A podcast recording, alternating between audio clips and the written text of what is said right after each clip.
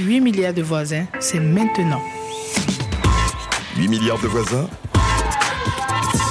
avec Emmanuel Bastide. Pour les voisins et les voisines. Bonjour, bienvenue 8 milliards de voisins et de voisines. Pour éclairer l'actualité sur la crise des agriculteurs en France, je vous propose un retour sur 50 ans de la vie d'une ferme d'élevage en Haute-Savoie, à 800 mètres d'altitude. Bonjour Gilles Perret. Bonjour. Vous êtes euh, votre documentaire La ferme des Bertrands sort ce mercredi sur les écrans français, alors même que s'installe autour de Paris un blocus des agriculteurs et de leurs tracteurs. Cette mobilisation massive repose en fait sur une solidarité, c'est-à-dire ceux qui restent s'occupent des champs, les champs de ceux qui vont qui bloquent déjà les routes en France. Est-ce que pour vous c'est une chance inespérée pour montrer la, la complexité du monde rural actuel? C'est une chance, euh, en tout cas, c'est une chance qui sortent et qui, euh, qui, qui, se rendent visibles. Et puis évidemment que le symbole de Paris euh, est fort. Je pense que si, si les gens sortent aujourd'hui, c'est qu'ils ont surtout un gros besoin de reconnaissance et de, de, retrouver la dignité et de retrouver la visibilité qu'on leur a quand même supprimée petit à petit au profit de, de choses qui brillent un peu plus. Ouais, et votre film sort précisément cette semaine-là. Mais alors je vous promets que c'est pas moi qui ai, mis, qui ai sollicité les agriculteurs pour qu'ils se mettent en manifestation. L'usage des produits sanitaires, les accords de libre-échange, les rémunérations sont au centre des revendications des agriculteurs. Et vous, vous avez filmé une famille d'agriculteurs sur trois générations, à trois époques charnières. Alors la toute première génération, d'ailleurs, euh, euh, c'est un autre documentariste qui l'a filmé, on va en parler, mais ça raconte la transformation de l'agriculture qui dépasse largement nos frontières, avec euh, aussi comme question centrale le travail d'une vie, la pénibilité, les revenus modestes, le poids des normes, le surendettement aussi dans une économie de marché mondialisée. Vous connaissez bien ce monde rural puisque vous avez grandi à, 100 mètres de cette exploitation laitière et vous y habitez toujours. Mhm. Et c'est aussi l'histoire d'une transmission. Euh, dans, dans 10 ans, plus de la moitié des agriculteurs en France prendront leur retraite.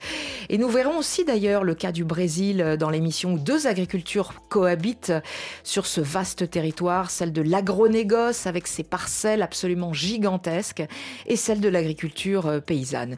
Et puis enfin d'émission, reportage de Raphaël Constant au Bénin, à bord d'un bus itinérant qui forme des enfants défavorisés au numérique pour ne laisser personne sur le bord de la route dans la course à la digitalisation. 8 milliards de voisins. On échange. Bonjour à tous les auditeurs des RFI. 8 milliards de voisins. On est ensemble. Gilles Perret, vous avez filmé une histoire à la fois très intime, très familial, mais aussi euh, social, économique du monde paysan. Est-ce que vous, vous avez senti monter cette crise éclate, qui éclate aujourd'hui alors que euh, vous vivez euh, au cœur de cette ruralité depuis que vous êt né? Oui, ben on l'a senti petit à petit. Bon, c'est sûr que quand on, voit l'évolution du nombre d'agriculteurs et qu'on voit l'évolution de leurs revenus, ça, ça, ça, commençait à, à, bouillir depuis pas mal de temps. Après, il faut toujours qu'il y ait un, un moment, un élément de déclencheur, la goutte d'eau qui fait euh, déborder le vase. Mais ça fait quand même longtemps que les, les agriculteurs euh, appellent au secours, en fait, euh, parce que c'est vrai que ce sont des gens qui travaillent beaucoup et qui ne, vivent pas dignement de leur travail, ce qui serait quand même un minimum dans, dans, une société, surtout dans un pays riche comme le nôtre. Quoi. Paradoxalement, on sort de trois bonnes années au niveau de la production, au niveau des revenus aussi, avec une hausse des prix, conséquence de la guerre en Ukraine. Oui, oui, mais après, on voit qui est-ce qui a tiré les bénéfices euh, de la hausse des prix. Il n'y a, pas besoin d'être très malin pour comprendre que la, hausse des prix est de plus de 10% euh, pour le consommateur, la baisse des prix est de 10% pour les producteurs, pour les agriculteurs, et pendant ce temps-là, la grande distribution se gave. Donc euh, on voit qui, tire profit de, cette histoire-là. Justement, au cœur de la crise agricole, il y a la mondialisation, un sujet que vous avez abordé dans un autre documentaire qui s'appelait Ma mondialisation. Avec la ferme des Bertrands, on entre dans ce sujet par une petite porte en fait qui donne sur ce hameau à 800 mètres d'altitude et la voix des enfants de la ferme il y a 25 ans. On est dans un petit village de Savoie qui s'appelle Quincy. Il y a une cinquantaine d'habitants. C'est un peu particulier parce que j'ai toute ma famille qui habite ici. Il y a une grande ferme au milieu du village. Elle est assez moderne, il y a beaucoup de vaches. C'est les oncles de mon père qui l'exploitent. Ils sont trois frères, ils sont célibataires, ils habitent tous dans la même maison. Le plus âgé, c'est Joseph. Le deuxième, c'est André. Et le dernier, c'est Jean.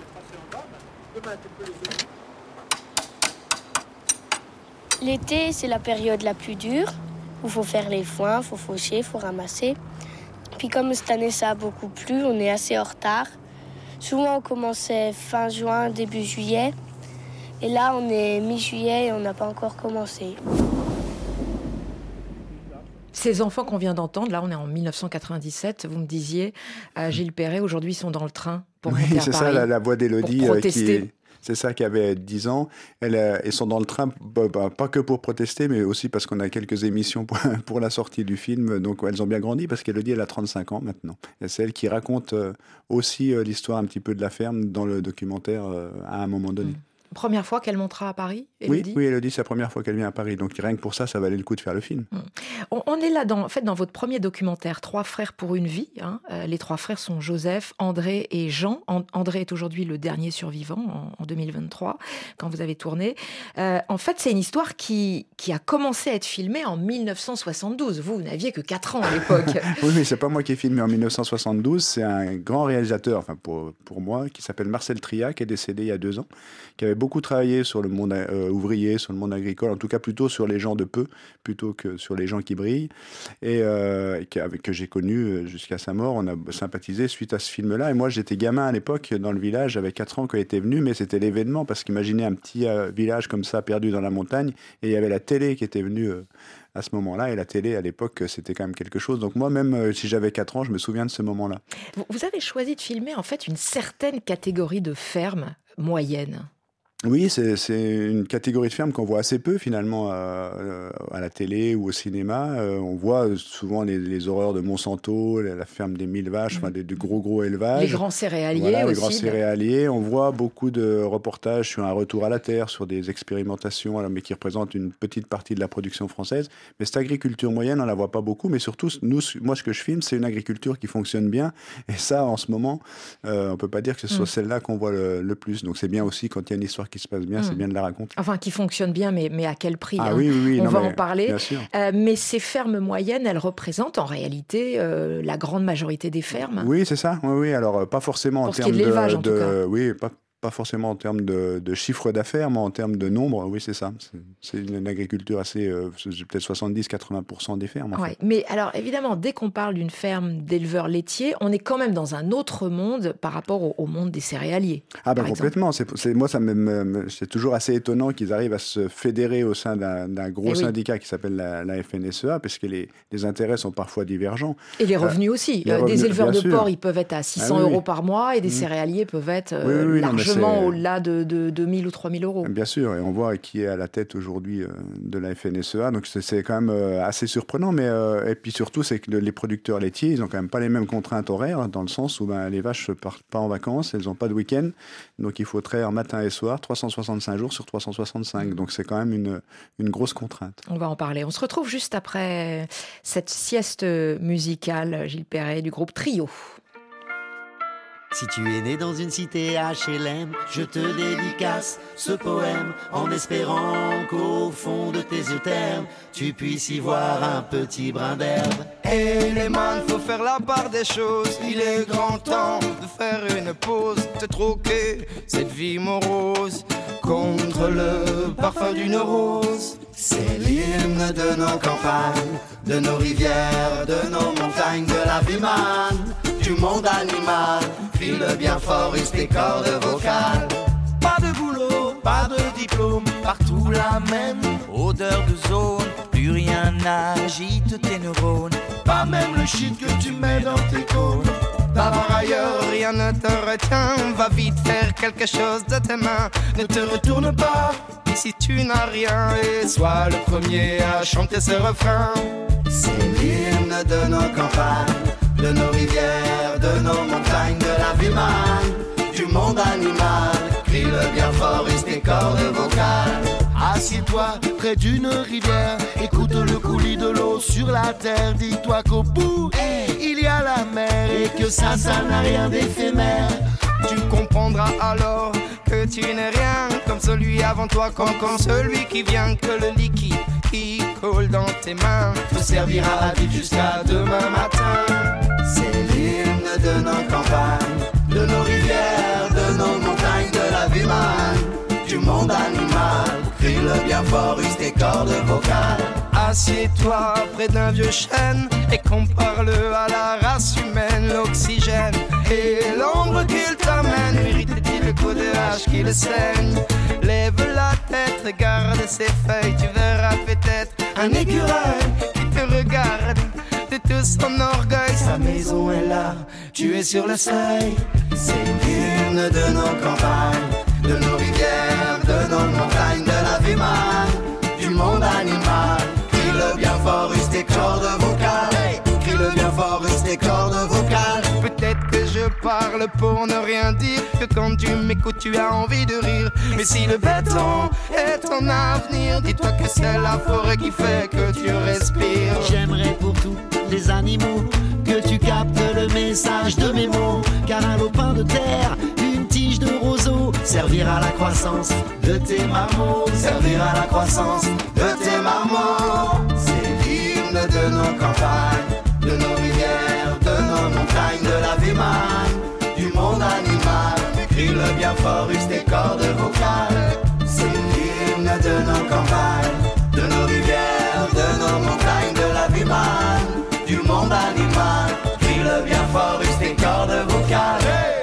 Vous écoutez RFI Radio France Internationale, 8 milliards de voisins, nous sommes en direct et nous parlons de l'agriculture en France, mais pas seulement en réalité, car euh, le conflit aujourd'hui euh, s'étend à l'Europe, à de nombreux pays, la Pologne, l'Allemagne, ça a démarré beaucoup plus tôt, la, la Roumanie, les Pays-Bas, la, la, Belgique, et on en discute avec vous, Gilles Perret, vous êtes l'auteur de ce documentaire euh, La ferme des Bertrands, 50 ans de la vie d'une ferme, une ferme d'élevage.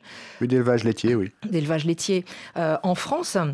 Alors que en, en, 20 ans, le nombre d'exploitations agricoles a été plus que divisé par deux. On a un agriculteur qui se suicide tous les deux jours selon euh, Santé publique France. De fortes disparités de, de revenus aussi, on, vient de l'expliquer. Hein, 1800 euros par mois tout agriculteur confondu, mmh. mais ça dit pas grand-chose. Des éleveurs de bovins qui sont en moyenne à, à 1500 euros, des éleveurs de porc autour de 600 euros pour 70 heures de travail par semaine, sans aucune vacance.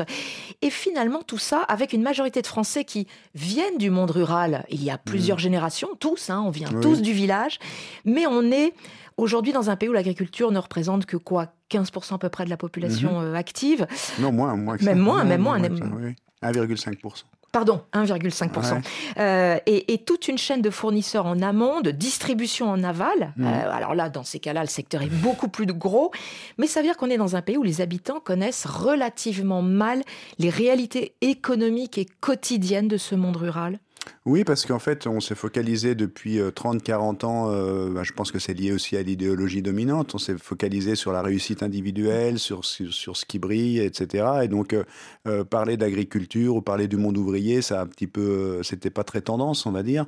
Donc, du coup, on les a un petit peu oubliés. Par contre, ce qui est surprenant, c'est que puisqu'on tourne avec ce film en avant-première depuis trois mois, il y a énormément de gens qui ont encore un lien très prégnant avec l'agriculture. Parce qu'il faut pas, et ça c'est vrai dans, dans, le monde entier, euh, il faut pas remonter à beaucoup de pour qu'on ait tous des, des grands-parents euh, agriculteurs ou des arrière-grands-parents agriculteurs. Et, et, chaque soir, il y a énormément d'émotions et de témoignages mmh. parce qu'en fait, euh, on a un rapport quand même à l'agriculture, même si on est dans une, une société très urbaine, euh, eh bien, il y a quand même un attachement particulier. Et, euh, et c'est dû aussi au fait que les gens sont quand même au fond d'eux-mêmes conscients que c'est quand même les agriculteurs qui nous nourrissent. Donc, il y a quand même un rapport mmh. aussi euh, lié à l'alimentation. Ouais. Et d'ailleurs, effectivement, on se souvient très très vite des agriculteurs quand il y a une menace de blocus, comme c'est le cas à Paris, et que tout le monde s'alimente au supermarché du coin. Écoutons ce que disent les enfants euh, revenus euh, adultes, devenus adultes à la ferme des Bertrands.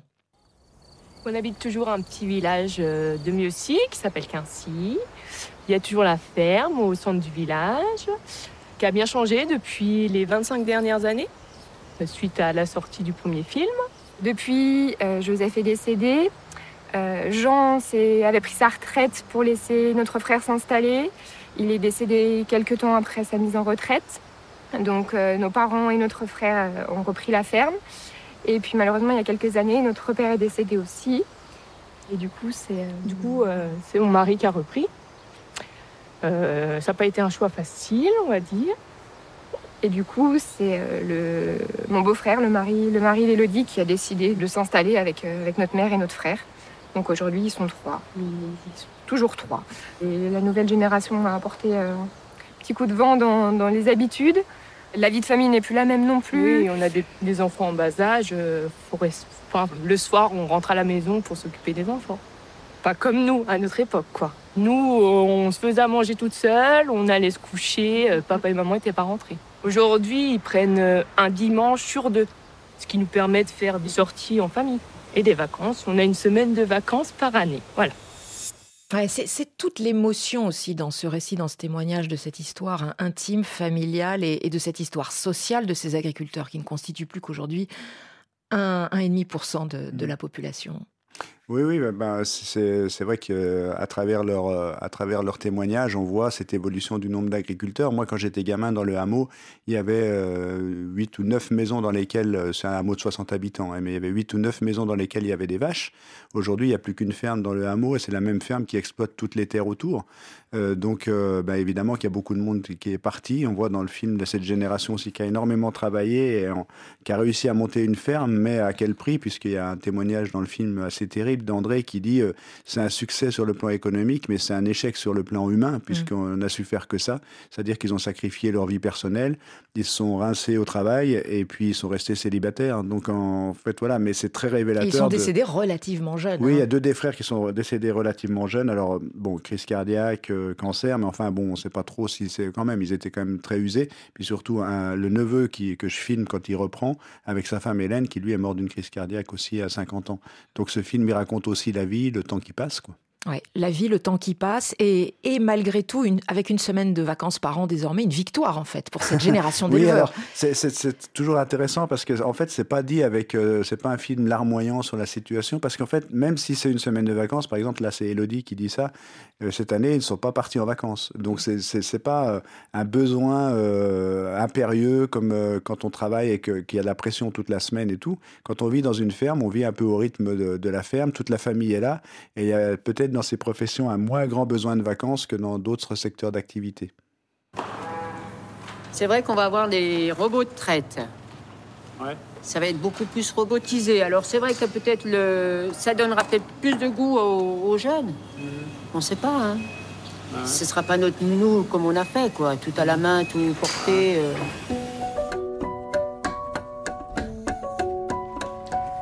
Ma conviction, moi, c'est qu'il n'y avait pas de solution autre que suivre l'évolution technique ou abandonner la profession, ou sauver. C'est certain. Ce que la plupart des jeunes de notre âge ont fait. Et on peut presque dire, affirmer maintenant, puisqu'on arrive au bout de notre euh, vie professionnelle, que c'est eux qui ont eu raison. C'est ceux qui sont partis qui ont eu raison, parce qu'ils ont eu une vie beaucoup moins pénible que la nôtre. Voilà, deux témoignages à 25 ans d'écart. Mhm. Oui, avec euh, toujours cette question de la mécanisation, comment se faciliter la vie, comment alléger la peine?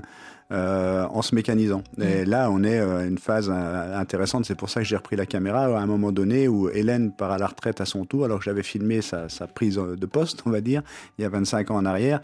Et elle va sans doute être remplacée par des robots de traite. Mhm. Mais avec un, un paradoxe. On prend toujours peur quand on dit il y a des robots, il y a la mécanisation, il y a la technologie qui arrive, on va s'éloigner du vivant, etc. Mais en fait, c'est pas vraiment le cas. C'est-à-dire que là, il semblerait qu'à l'arrivée des robots les soulage, soulage vraiment directement les travailleurs eux-mêmes. Donc moi, je suis assez preneur. Ce mmh. C'était pas le cas dans l'industrie où les robots sont arrivés et puis on nous a dit, ben ça y est, la pénibilité va s'en aller, ça va être un soulagement pour les ouvriers. Mais en fait, ça a été surtout un soulagement au niveau du nombre d'emplois puisqu'il y a eu beaucoup d'emplois perdus. Et puis ça a été euh, aussi de, de la pression et du stress et du temps comptabilisé sur les ouvriers qui sont restés. Donc en fait, les ouvriers ont à peu près rien gagné. Là, comme euh, dans les fermes, ils sont propriétaires de leur outil de travail. Et ils sont leurs propres patrons. Voilà, hein. et puis qu'ils sont maîtres un petit peu de leur organisation du temps. Il semblerait que cette euh, mécanisation leur profite directement. Donc c'est, Il faut préciser quand même que dans, dans, le documentaire, Hélène, elle le raconte, elle a une épaule en vrac, hein, euh, à force d'avoir trait les, vaches, mhm. les mains aussi. Mhm. ça laisse des, des séquelles oui, physiques. Comme, hein. comme, beaucoup de, comme beaucoup de métiers, mais chez les agriculteurs, oui, il y a, une, maintenant, il y a, avec la, la, MSA, qui est leur, leur protection sociale, ils essayent de faire un peu de prévention aussi pour protéger un petit peu mmh. l'usure, l'usure des corps. Euh, après, ce qu'il faut dire, c'est aussi que euh, le, documentaire, il vient un peu contredire ou, une pensée comme quoi, parce qu'on aurait de la technologie, de la mécanisation, on, ce serait forcément nocif pour l'environnement. Et, en fait, dans notre zone, qui est une zone d'appellation d'origine protégée, eh bien, il y a un cahier des charges euh, qui fait que ben, il faut respecter les sols, il faut sortir les vaches 150 jours par an, ce qui est assez rare chez les producteurs de lait de plaine, on va dire. Il faut produire et consommer sur la zone, il faut, ils, sont, ils sont plafonnés au niveau des compléments alimentaire, il faut pas mettre de, il faut 10, 8 heures entre deux traites. Donc c'est un cahier des charges et beaucoup de règles contraignantes. Mais grâce au protectionnisme de, qui est représenté par cette appellation d'origine protégée, eh bien, ça garantit un, un revenu aux agriculteurs, puisqu'ils sortent des produits de, à haute valeur ajoutée, ce qui fait que leur lait leur est payé deux fois plus cher qu'aux producteurs de plaine. Autant dire que ce que vous dites là, ce que vous expliquez, c'est, ça fait quand même apparaître de sacrés paradoxes, parce qu'aujourd'hui, les agriculteurs se mobilisent, là, pour le coup, sur un sujet qui fait l'unanimité, mmh. ce sont les lourdeurs administratives, mmh. hein, édictées par l'Europe notamment, quand il s'agit de remplir son dossier PAC pour toucher les subventions, bah, il faut quand même y mmh. passer euh, des heures et des heures.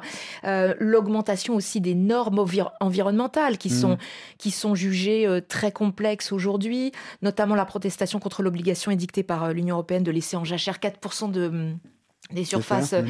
euh, cultivables aussi. Euh, il faut rappeler que l'agriculture est quand même un secteur aussi fortement euh, émetteur de, de CO2.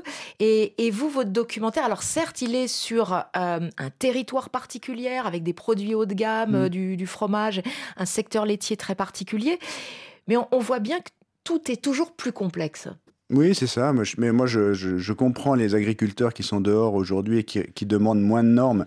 Mais ils demandent moins de normes parce qu'ils sont mis en concurrence avec des gens qui ont moins de normes. Donc, euh, si j'étais à leur place quand on est étranglé par les prêts, euh, qu'on a effectivement une foule de, dossiers à remplir et qu'on on, est contraint de respecter certains cahiers des charges et on est mis en concurrence avec d'autres produits euh, et puis que parallèlement à ça, l'État français signe et l'Europe signe des accords de libre-échange avec la Nouvelle-Zélande, le Brésil, le Canada, et, donc euh, on tire tout le monde vers le bas, le premier réflexe, c'est de se dire, ben, enlevez-nous des normes pour qu'on puisse être mm. concurrentiel, mais en termes de protection de l'environnement, d'avenir et d'attente du consommateur, je suis pas sûr que ce soit la solution. Moi, je crois au contraire qu'il faut plus de normes, mais pas sur les agriculteurs. Il faut plus de règles dans le commerce international, et c'est les règles. La règle, normalement, elle est là pour protéger les plus faibles. Alors en même temps, la, FNSEA, le syndicat majoritaire, euh, n'est pas contre euh, le, la, la, fin du, on va dire la fin du protectionnisme, hein, mmh. comme le préconise notamment le, le Rassemblement euh, national. Puisque... ils, sont un, ils, sont un, peu poussés par la base quand même. Oui, mais, mais tout de même, euh, il y a aussi toute une partie de l'agriculture qui vit de l'exportation. On est, il me semble, le premier, premier exportateur mondial de pommes de terre. Mmh. Enfin, donc. Oui, oui, bien sûr. Non, mais après, moi, je crois que le toute l'agriculture mondiale aurait intérêt à remettre de, de, des règles dans, le commerce parce que ça a créé énormément de, de, famine, énormément de, détresse partout dans le monde, de vouloir libéraliser les échanges auprès de gens qui n'ont pas les mêmes contraintes météorologiques, pas les mêmes contraintes climatiques, pas les mêmes contraintes géographiques. Comment voulez-vous qu'un agriculteur puisse être concurrent, un agriculteur de plaine ou de, euh, l'agriculture subsaharienne soit euh, concurrentiel avec un agriculteur euh, des plaines d'Allemagne? Il y a un moment donné, euh, ça va pas. Donc c'est la règle qui protège les plus faibles pour que chacun puisse euh, vivre sur ces territoires euh, à peu près dignement de son travail. Alors aujourd'hui, où en est la ferme des Bertrands? Alors que les trois frères des années 70 vivaient en fait très difficilement, hein, mmh. euh, voire même euh, ne mangeaient pas tout le temps à leur faim à l'époque des années 70. En tout cas, ils s'en sont sortis grâce à un travail acharné et ça, vous le montrez bien dans le documentaire. Réponse maintenant avec Patrick qui reprend la ferme avec son beau-frère. Nous, on est Fermi Savoyard, la plus grosse coopérative de Haute-Savoie. Mais euh, on a un partenariat avec Pocha, mais Pocha, c'est Lactalis qui a, racheté. Maintenant, Lactalis, c'est fini, ils ne peuvent plus rien acheter parce qu'il euh, y a une loi qui a été faite euh, pour protéger les AOP. Une personne n'a pas le droit de détenir plus de 50% du lait, je crois que c'est un truc comme ça. Alors du coup, ben, ils pourront plus acheter d'autres fruitières maintenant. Même chez nous, où le lait est bien payé, ça commence à baisser maintenant les collectes de lait. Alors du coup, là, ils ont fait un effort euh, cette année à nous augmenter. Je pense qu'ils investissent pour l'avenir. Alors, il faut quelques mots de décodage, Gilles Perret, là, pour déjà, ces agriculteurs le mot, laitiers. Le mot fruitière, en fait, c'est parce qu'on met le fruit commun de la production euh, ensemble et qu'on produit le fromage tous ensemble. Donc, c'est pas, on produit pas des fruits, on produit bien du fromage.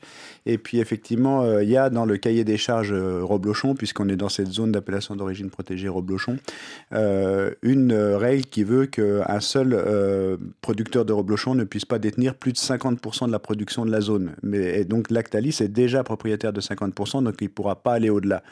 Mais bon, c'est assez évident que des gros euh, euh, producteurs, des industriels comme ça, euh, comme Lactalis, viennent se nicher dans ces zones d'appellation d'origine protégée parce qu'il y a de la plus-value qui est générée, parce que les produits sont bien valorisés. Donc eux, ils viennent se nicher sur nos, notre zone géographique, mais comme dans plein d'autres zones, pour extraire la plus-value mmh. à leur profit. Alors heureusement qu'il y a, là pour le coup, il y a des règles mmh. pour justement plafonner leur, leur, leur production, qu'ils qu n'acquièrent pas tout. C'était une stratégie en, qui s'était mise en place avant l'inflation. Hein, comme le bio était le premier relais de croissance de la grande distribution.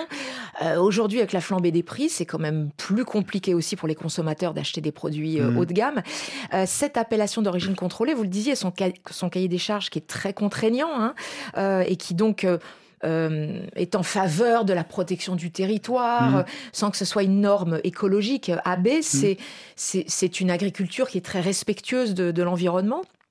Et vous le disiez d'ailleurs, le lait y est payé deux fois plus cher qu'en Normandie. Oui, c'est ça. Donc, euh, c'est assez intéressant de voir que c'est possible, en mettant des règles, en s'adaptant aux spécificités de chaque territoire, de pouvoir faire vivre des agriculteurs dignement de leur travail. Mmh. Mais pour ça, il faut euh, s'attaquer à, à, des lobbies puissants. Le, le, le, lobby des libéraux européens, le, qui, a, qui, a, quand même été, en tout cas à sa tête, quand même cautionné par la FNSEA pendant très longtemps. Là, bon, ben, ils reviennent un petit peu parce que la base de la FNSEA, qui est le gros euh, syndicat euh, commence à, pousser euh, fort. Mais euh, donc voilà, c'est pour ça que je crois qu'il y a une organisation à revoir qui est complexe. Et euh, pour ça, bah, il faut faire un petit peu de, comment dire, du travail de, terrain et euh, s'adapter aux contraintes de chacun. Et ça, c'est vrai en France, c'est vrai dans le monde entier, je crois. Parce qu'il y a quand même un enjeu qui pointe son nez, c'est qu'on a quand même un réchauffement climatique, c'est qu'il va falloir nourrir 8 milliards de personnes, 8 milliards de voisins. De, de moins en moins d'eau, y compris de en montagne. De moins en moins d'eau, hein. donc il y a des réflexions qui vont devenir urgentes. C'est déjà dans l'agriculture, est-ce qu'on est qu'on nourrit les gens ou est-ce qu'on fait de l'énergie? Je pense qu'il y a des priorités à gérer. Et puis, euh, Vous faites allusion fait, à quoi? Euh, ben, à, à l'agrocarburant et euh, ben, notamment au président de la FNSEA qui est le PDG de la plus grosse société. Euh, et puis aussi euh, peut-être de se poser la question de, de savoir si on fait de l'immobilier ou si on fait de l'agriculture. Parce que c'est vrai qu'il y, y, a des zones, c'est le cas chez nous, où l'immobilier, le, le foncier euh, est très prégnant. On va bien sûr aussi en parler. Vous restez avec nous, Gilles Perret. Nous partons dans quelques instants pour le Brésil. Alors là, on est dans un pays immense où on a vraiment deux mondes agricoles qui cohabitent, difficilement d'ailleurs, et où la, la main-d'œuvre, les conditions de travail, les revenus sont de vrais sujets. 8 milliards de voisins. C'est vraiment quelque chose qui crée la proximité. C'est être ouvert à la rencontre de l'autre sans aucun a priori. C'est un village mondial, donc on est tous des voisins. Même si géographiquement on est effectivement dispersés, on existe ensemble. Au Brésil, l'agriculture en tant qu'industrie, agro-négoce représente un quart du PIB en face de l'agriculture paysanne. Et pour en parler, nous sommes en ligne avec notre correspondante à Rio, Sarah Cozzolino. Bonjour. Bonjour Emmanuel, bonjour à tous. Sarah, est-ce que ces deux modèles radicalement différents manquent aujourd'hui de main-d'œuvre? Alors, il faut déjà différencier les types de main-d'œuvre pour ce qui est de la main-d'œuvre qualifiée, diplômée, celle qui est capable de travailler dans des exploitations ultra technologiques avec des machines complexes. On peut dire que c'est difficile d'en trouver, oui. Euh, selon une étude de 2023 du Service national de l'apprentissage industriel, le secteur aurait besoin de 180 000 professionnels formés dans le secteur des technologies agricoles, alors qu'on n'en trouve que 30 000 actuellement dans le pays. J'ai discuté avec Hervé Terry, géographe et spécialiste du paysage agricole au Brésil, et il me disait que dans certaines grandes exploitations du Mato Grosso, par exemple, dans l'ouest du pays, il avait rencontré des travailleurs qui conduisaient des tracteurs à plusieurs millions de reais et ils étaient mieux payés que des professeurs universitaires, notamment pour pouvoir les garder. Euh, en revanche, euh, la, la main-d'œuvre peu qualifiée ne manque pas au Brésil, chaque année, des sauvetages de milliers de travailleurs qui vivent dans des conditions d'esclavage modernes ont lieu. La plupart du temps, ce sont des travailleurs analphabètes, très pauvres, qui viennent d'États du nord-est du pays et qui vont travailler euh, notamment dans des plantations de riz, de canne à sucre ou encore de café. Et enfin, quand on parle de l'agriculture paysanne, la main-d'œuvre, elle repose avant tout sur euh, ben, les membres de la famille, ce qui, comme en France, peut poser problème quand les enfants préfèrent aller travailler en ville et partir des campagnes. Alors, le Brésil n'est pas comme la France, n'a pas la même démographie euh, que, la France. Hein. Le Brésil a une démographie plus, plus équilibrée, mais aujourd'hui, comment se transmet la terre au Brésil? Est-ce que les agriculteurs ont du mal à trouver des repreneurs? Alors pour ce qui est de l'agriculture familiale, comme son nom l'indique, elle reste souvent dans les mains de la famille, ce qui peut parfois engendrer des problèmes, soit parce que euh, les parcelles se divisent à l'infini entre euh, les nombreux enfants, ou alors parce que les rudes conditions de travail des parents ne donnent pas vraiment envie aux enfants de, reprendre le flambeau. Et dans ces cas-là, les, voisins peuvent aussi euh, reprendre l'exploitation et puis s'agrandir. Et quand on parle des grandes exploitations, elles, sont encore rarement transmises de génération en génération. 80% sont gérées par leurs fondateurs, seulement 40% par la seconde génération et 16% par la troisième génération. Le géographe Hervé parlait aussi d'une autre tendance, celle de découper virtuellement les hectares des grandes exploitations.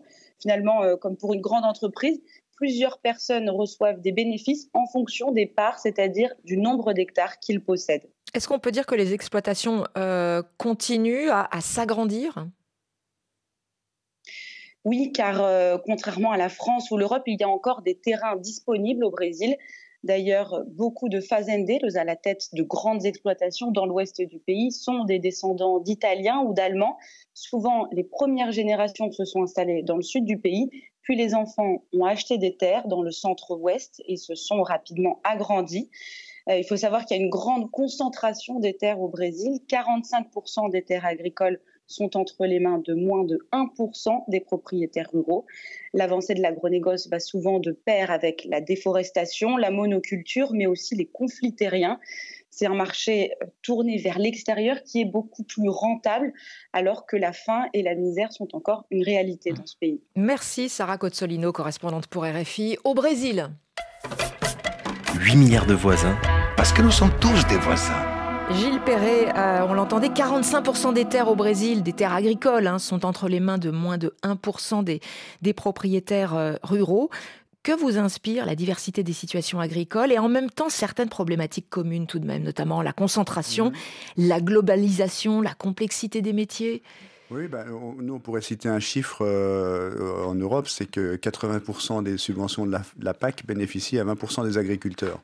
Donc, ça veut dire que 80% des agriculteurs ont que 20% de la PAC. Donc, je pense qu'il y a un problème de répartition. On voit, ben, votre reportage, enfin, votre correspondante était très explicite là-dessus. Ça pose quand même problème parce qu'une économie bien organisée, c'est quand même une économie qui permet à tout le monde de vivre de son travail euh, dignement parce que euh, faut savoir si l'homme est au service de l'économie ou si c'est l'économie qui est au service de l'homme.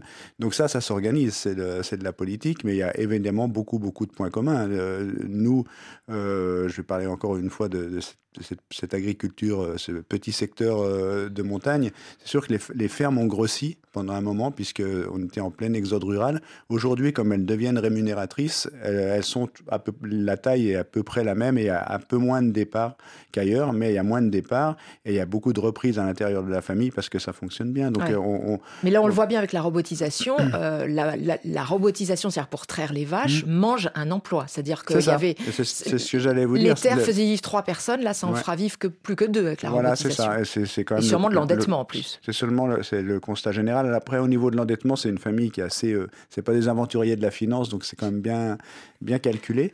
Mais et puis ils sont aidés aussi. Hein. C'est comme une agriculture qui est, qui est aidée. Euh, et, euh, Mais sur la complexité des métiers, ça, mmh. on le ressent très très bien dans votre documentaire, où on a des gens euh, d'abord très clairvoyants hein, pour la mmh. génération qui s'exprime en 97 et dont les deux frères sur les trois sont, sont décédés. Mais on voit bien qu'en ayant fait peu d'études, il y a une grande compréhension de comment la situation évolue, comment l'agriculture évolue, comment le monde évolue, alors que la plupart ne sont même jamais venus à la capitale. hein, Oui, finalement, ça. ça, c'est très intéressant Bah, de voir cette bien, finesse euh, d'esprit. bien sûr, moi j'aime bien faire voir ça aussi dans mes films. C'est pas parce qu'on n'a pas fait de longues études qu'on est forcément un idiot. C'est pas parce qu'on n'a pas fait de longues études qu'on s'intéresse pas à l'autre. Et là, le- l'exemple des Bertrand, c'est vraiment ça. Eux, ils ont appris sur le terrain leur métier. Ils sont énormément renseignés sur euh, comment a- améliorer les conditions. Et c'est des gens qui discutent, qui échangent beaucoup, qui lisent, même s'ils sortent jamais de leur village et qui ont quitté l'école à 14 Ils ans. lisent sur Internet, euh, des revues spécialisées. C'est ça, ouais. Et en une génération, on est passé du travail finalement euh, euh, en grande partie euh, à la main Mhm. à, à un travail, même s'il y avait déjà des, Oui, il y avait déjà il y avait déjà les tracteurs. Ouais, hein. mhm. Euh, mais on finissait, on fignolait beaucoup quand même avec la faux. hein. À un travail 100% mécanisé pour Oui, travailler oui, les prairies. Et surtout un travail plus technique. On coupe pas l'herbe trop à ras pour Mhm. conserver des protéines dans les feuilles de trèfle qui repoussent plus vite, ne pas trop les sécher au soleil pour fournir euh, une alimentation de, qualité aux vaches. Euh, c'est, on tend vers l'ingénierie agricole. Oui, oui, je, crois que c'est- ce qui fait l'intérêt de faire des films sur ce monde-là, c'est de voir le niveau de compétences qu'il faut avoir, la diversité de compétences qu'il faut avoir aujourd'hui pour, euh, pour être agriculteur. Et puis, bah, ces compétences, elles s'acquièrent avec le temps. C'est vrai qu'on a, on a, on a toujours euh, tendance à dire c'était mieux avant. Enfin, surtout, euh, moi, c'est pas du tout ce discours-là qui est tenu. On voit que la, culture et la, la compétence, ça s'acquiert et c'est plutôt bénéficiaire là, dans, dans ce cas-là. Et effectivement, la, question de les hauteurs de fauche et de savoir où se trouve la protéine dans les plantes, comment on la préserve, comment on sèche et tout ça, c'est des questions qui se posaient moins sur les générations d'avant, qui pourtant déjà euh, avaient cette préoccupation du territoire, qu'est-ce qu'on transmet, comment on entretient le territoire. Donc euh, tout ça, ça évolue. Ouais, et du temps passé aussi sur euh, l'ordinateur, pas seulement pour remplir son dossier PAC et pour euh, faire de la paperasserie administrative, euh, comme s'en plaignent euh, euh, tous les agriculteurs euh, aujourd'hui, hein, mais également pour le traitement des données sur la, pro- la productivité des, des vaches, hein, en ce qui Mhm. concerne la, la ferme des, des, des Bertrands. Là aussi, c'est, ce sont des agriculteurs qui doivent avoir des compétences beaucoup plus diversifiées. Oui, c'est ça. Et euh, je crois que ben, ça, ça peut aussi donner envie, peut-être parce qu'il faut aussi qu'il y ait des, des jeunes agriculteurs qui poursuivent cette activité-là si on veut continuer de pouvoir manger. Et je pense que cette diversité de savoir eh, peut être aussi un attrait euh, pour des jeunes, euh, diplômés ou pas, qui voudraient s'installer en agriculteur. Parce que euh, il faut s'y connaître en mécanique, il faut s'y connaître en informatique, il faut s'y connaître en robotique, il faut s'y connaître en génétique, il faut s'y connaître en botanique. Et euh, j'aime bien dans des films montrer aussi ça, parce que c'est pas forcément l'image qu'on a des agriculteurs euh, habituellement, qui seraient juste cantonnés à des tâches euh, répétitives et pas issues d'un grand savoir. Tu comprends, on est à une trentaine de kilomètres de Genève. Ensuite, on est très près des stations avec le tourisme. Du coup, on est une région super, super prisée pour les terrains à bâtir et puis pour que les, gens veulent venir habiter en Haute-Savoie. Je vois pas le restant de la France, mais si on veut continuer à avoir un peu une autonomie alimentaire, il faut essayer de protéger ces zones agricoles un maximum. Parce qu'on sait que de toute façon, une fois que ça a été bâti, ça ne redeviendra jamais agricole. Jamais, jamais, jamais, jamais. Et je pense qu'aujourd'hui, il faut protéger le foncier agricole. Protéger le foncier agricole, voilà encore aussi un, autre problème. Comment, euh, Gilles Perret, vous voyez aujourd'hui l'avenir du, du conflit agricole Ben, J'ai l'impression qu'on on sait où ça coince. Euh, ça coince au niveau de la grande distribution et ça coince au niveau des accords de libre-échange. Donc, euh, mais le problème, c'est qu'en tout cas en France, on a un gouvernement, euh, représenté par Emmanuel Macron, parce que c'est quand même lui qui dirige un peu tout, qui c'est un peu ses copains tout ça. Enfin, à la fois la grande distribution, à la fois le sacro-saint libre échange qu'il a mis, mis en place. Donc, je crois qu'on va sortir de la situation quand il, il acceptera de s'attaquer à ces deux totems. Et la grande distribution, qui est aussi un des rares secteurs non délocalisables, hein, il ne faut Mhm. pas l'oublier, et qui fournit tellement d'emplois, Mhm, notamment mhm. par rapport à l'agriculture qui en fournit si peu. Merci beaucoup Gilles Perret. Votre documentaire La ferme des Bertrands sort ce mercredi sur les écrans français au cœur d'une semaine cruciale pour le gouvernement français, négocier, proposer de vraies avancées pour répondre aux revendications très nombreuses et, et au blocage des routes, notamment euh, Paris. Dans quelques instants, on quitte la Terre, reportage au Bénin à bord d'un bus itinérant qui forme des enfants défavorisés au numérique et à l'emploi digitalisé. Mais tout de suite, je vous propose euh, une pause avec le rappeur béninois Tonton Victor chez 8 milliards de voisins. Tonton Victor le bourgeois, Ablimenti Music. Asiba kuto menawi, yaba kuto menawi. Zeke tu daga, yena wasa menawi. Asiba kuto menawi, yaba kuto menawi. Zeke tu now, what's up. I wait. Put zoom, zoom. We do do dance. And. Mi pon e to plo plo. Mi flo, bo to yo yo. Operation to. Dance, dance, baby. Dance, dance, baby. Operation to. Dance, dance, baby. Dance, dance, baby. Baby che gantu weko, gantu weko, gantu weko. Baby anoto kote we di PC. Baby che gantu weko, gantu weko, gantu weko. Baby anoto kote we di PC. Amon konu biya, wano donye biya. C'est quoi cette question? Laisse-nous être en action. Bon bout d'eau divagon, et l'homme canagon. Pané pour mi mon cœur en panne. Asiba kuto menawe, yaba kuto menawe. Zeke tu daga, yena wasa menawe. Asiba kuto menawe, yaba kuto menawe. Zeke tu daga, yena wasa menawe. Yena wasa menawe. Zeke tu daga, yena wasa menawe. Yena wasa menawe. Zeke tu daga, yena wasa menawe. Tu sais comment on appelle ça De l'inconduite comportementale, c'est ça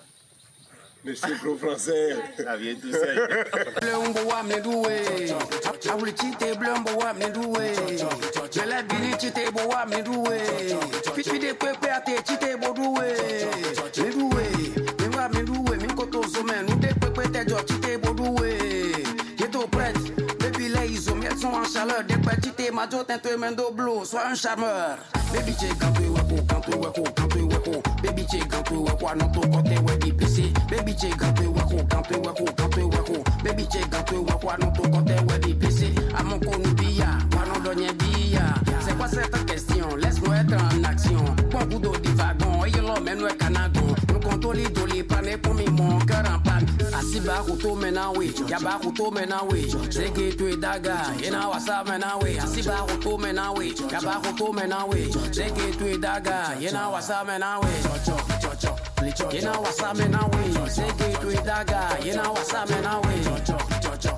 Yena wasa menawe. Zeke tu daga, yena wasa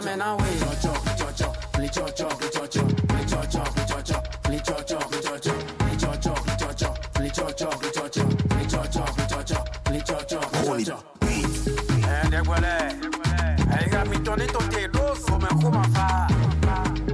Mi tán. Tonton Victor, c'est un coup de cœur spécial. euh, Romain Dubrac, le réalisateur de l'émission de la dynamite pour rivaliser avec l'afrobeat euh, nigérian. Reportage au Bénin maintenant. Donc notre reporter Raphaël Constant nous embarque à bord du Blobus. C'est un bus itinérant au service de l'inclusion numérique. Une initiative de Médard Agbayazon, qui est fondateur du premier Fab Lab du Bénin. Et c'est un espace d'innovation numérique et qui est organisé comme une salle de classe qui fonctionne à l'énergie solaire. Et ce matin-là, le Blobus s'est garé dans la cour de l'école primaire publique de Kokotomé, dans la commune d'Abomey-Calavi. On a une vingtaine d'élèves de 9 à 11 ans, vraiment des enfants. hein. Ils sont assis devant un ordinateur pour suivre l'atelier animé par Raoul Lechede. Qui sont ceux qui parmi vous ont déjà travaillé une fois sur l'ordinateur? Personne. Mais vous avez déjà vu l'ordinateur au moins une fois, non? Vous connaissez les différentes parties de l'ordinateur On s'en tient à ça. On va commencer d'abord par la découverte du matériel. Quelqu'un qui peut me dire ce qu'il voit devant lui Quelque chose de noir, comme un écran. Exactement. Quelle autre partie de l'ordinateur vous voyez? Moi, je vois que la souris est en train de bouger. Cette souris, c'est comme le prolongement de votre doigt. Ça va vous permettre de vous déplacer sur l'écran. Je vois quelque chose qui s'appelle clavier. C'est mon frère qui m'a dit que le clavier s'allume l'ordinateur. Le clavier sert à écrire et à envoyer des messages à quelqu'un d'autre. Et le clavier vous permet d'envoyer des instructions. On va faire un petit essai. On ira chercher un programme qu'on appelle Paint. P-A-I-N-T. Médard, le Blobus, c'est un bus au service de l'inclusion euh, numérique des jeunes au Bénin et aussi pour démocratiser la technologie. Ça, c'est votre devise. Qu'est-ce que ça veut dire concrètement? Alors, ça veut dire qu'il faut la démystification de la technologie et faire comprendre aussi que la technologie dont on parle, ce n'est pas forcément des choses qui sont dédiées aux sachants. À partir de la motivation que j'ai, je peux moi-même arriver à me former sur ces outils numériques-là et à pouvoir les utiliser, quelle qu'en soit euh, ma formation de base ou le métier que j'embrasse. Mais pourquoi c'est important ça? Le numérique aujourd'hui, c'est un vent qui emporte tout sur son passage. Et donc, que vous compreniez très tôt, c'est à votre actif. Aujourd'hui, que vous soyez agriculteur, que vous soyez euh, médecin, que vous soyez enseignant, euh, vous en avez besoin justement. Et donc, moi, je pense que en initiant les enfants dans le bas âge, en fait, aux technologies, au numérique, c'est pas forcément de vouloir faire d'eux des ingénieurs informaticiens demain, c'est que ça stimule leur créativité. Ça leur permet de voir autrement les choses. Ça développe une certaine réactivité de leur cerveau. Et ça leur permet eux aussi, en fait, déjà tout petit, de penser à comment résoudre des problématiques pointues dans leur communauté à partir des outils, des matériels qu'ils ont. Et c'est ça ce qui est intéressant parce qu'il y, a, y a des problématiques énormes euh, liées à l'urbanisation de la ville, euh, la gestion des déchets, etc. Donc on réfléchit avec eux, ils font de l'électronique. Donc, ils apprennent justement à, manipuler les, objets, à fabriquer des objets connectés et ils font aussi justement de la robotique et de l'impression 3D. Après, tout naturellement, s'ils développent de l'appétence pour le numérique, c'est tant mieux et qui pourront positivement impacter notre, notre oui, c'est économie. ça, non Viens cliquer là. Et d'ailleurs, vous appelez euh, ce Blobus un peu l'école de la seconde chance. Aujourd'hui, quand on se déplace sur les territoires, on a affaire, par exemple, à des personnes en décrochage scolaire, mais qui sont motivées et qui ont envie justement de se former pour se tracer maintenant une vraie perspective de carrière. Puisque le numérique, il est transversal, donc nous, on accueille tout type de public. Aujourd'hui, on a pu quand même avoir des gens qu'on a formés sur les territoires, là, qui ont pu justement s'insérer professionnellement parlant avec ces formations coûtes qu'on a eu à leur offrir. Parce que ce qu'il faut expliquer, c'est que le Blobus euh, s'installe un mois dans les zones où vous arrêtez, dans les écoles ou dans les communes. Le modèle effectivement développé autour du bus, c'est que chaque fois qu'il se déplace, donc il euh, se positionne euh, dans les espaces de formation, les espaces publics. On essaie justement de personnaliser nos offres pour qu'ils puissent y trouver justement du sens et de l'intérêt. Donc euh, voilà, donc les, les écoliers, lorsqu'ils viennent dans le bus, ils apprennent par exemple eux-mêmes à fabriquer leur propre ordinateur euh, à partir de matériel euh, récupéré. Et ils le font, et la Suisse installe maintenant un outil pour apprendre à programmer. Quand on va dans une école, sur une journée, on travaille avec les enfants. Entre midi et 15 heures, on demande aux enseignants de venir dans le bus pour eux aussi se faire former. Parce que chaque fois qu'on va dans les écoles, on voit qu'il y a un engouement énorme. Même les parents, les chefs d'établissement. Et donc, il fallait qu'on développe ce modèle-là pour que tout le monde justement puisse profiter du dispositif. Chaque fois aussi, quand on se déplace, qu'on puisse, dans la mesure du possible, par exemple, laisser un minimum de matériel pour que les enfants, dont les écoliers, puissent continuer à se former même après nous. Et alors, Médard, c'est quoi votre espoir avec ce bus? Et réduire la fracture numérique, bien sûr, parce que aujourd'hui, il faut qu'on arrive à donner toutes les chances à tout le monde. Vous avez des enfants en fait à Cotonou, peut-être les parents, les moyens, qui arrivent à faire des choses extraordinaires, à, programmer des robots, à, à, fabriquer des objets connectés, etc. mais aujourd'hui, les, les, ceux qui malheureusement n'ont pas peut-être la chance d'être dans les grandes villes, euh, ils sont délaissés à eux-mêmes. Nous, conformément à notre vision, c'est euh, de pouvoir justement toucher ces gens de public-là qui ont une forte motivation, un engouement énorme à pouvoir se faire en griffe évangéliser par l'outil numérique. Ok, c'est génial. Vous venez tous de lancer votre premier programme sur l'ordinateur que vous avez allumé ce matin. Je vais vous demander de faire un petit banc pour tout le monde. Un, deux, trois. Au revoir. Au revoir, Et merci à Tata Raphaël pour ce reportage au Bénin. Merci à Tata Juliette, à Tata Delphine, à Tonton Tom, à Tonton Romain. Et les voisins et les voisines, sachez que toutes nos émissions, toutes nos fenêtres sur le monde sont à réécouter en podcast 24 heures sur 24. Et on se retrouve demain pour 8 milliards de voisins, plongés dans les métiers de service, caissière, personnel de ménage, livreur. Comment évoluent ces emplois? Indispensables et invisibles Vous aurez la parole.